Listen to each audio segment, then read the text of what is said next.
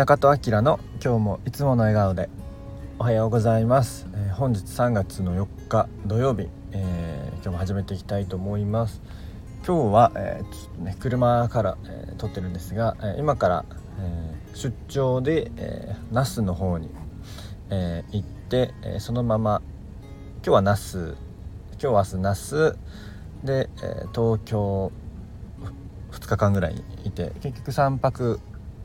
まあ、ちょっと自分のお休みを入れるので4日間ぐらいは、関東の方面に行ってきます。今日はですね那須にある、えっと、グッドニュースという、えー、施設去年ぐらいオープンしたのかな、えー、サステナブルをテーマにした複合施設いろんな店舗さんが入ってるような施設があってずっと行ってみたいなと思っていて、えー、今日はねちょっとあの行けることになったので行ってきます。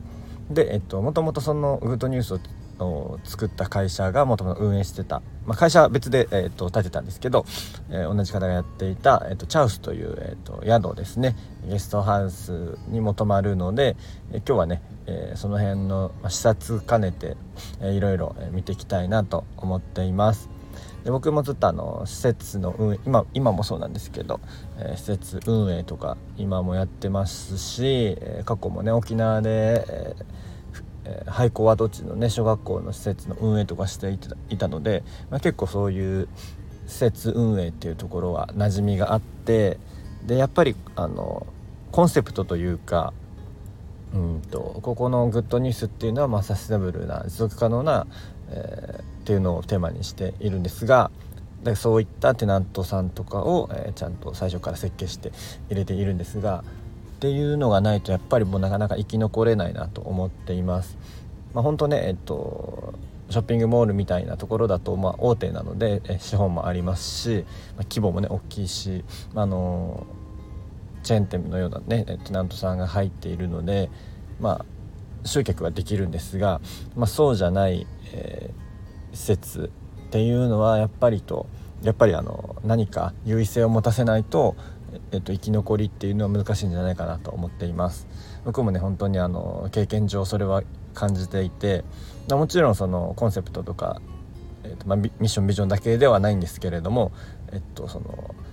接客であったりとか、まあ、これもやっぱすごい大事ですね。結局お客様とのエンゲージメントが